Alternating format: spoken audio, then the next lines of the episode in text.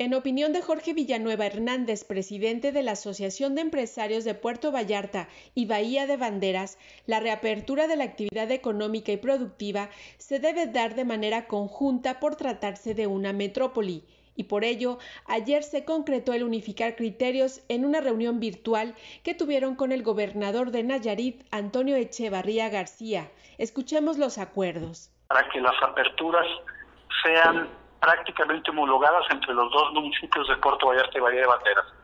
Entonces, eh, eh, eh, pues estaremos muy atentos. Finalmente lo que queda es que realicemos los protocolos, que realicemos los procesos para que se vaya incorporando paulatinamente y tengamos un tiempo de prueba que no debe de pasar de 10 días al cuestionar al médico que encabeza empresarios en la región, Jorge Villanueva, externó que ya eran los tiempos de retornar a las actividades, aun cuando ni Puerto Vallarta ni Bahía de Banderas están dentro de los municipios contemplados a nivel federal para retornar a las actividades. Creo que es el momento de, de, aperturar paulatinamente con mucha responsabilidad.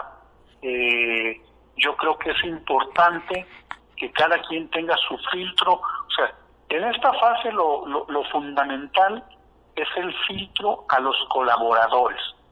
Finalmente comentó que en el caso de algunos sectores productivos deberán comenzar con un 20% para probar los procesos que tienen, toda vez que ya era impostergable la reactivación económica.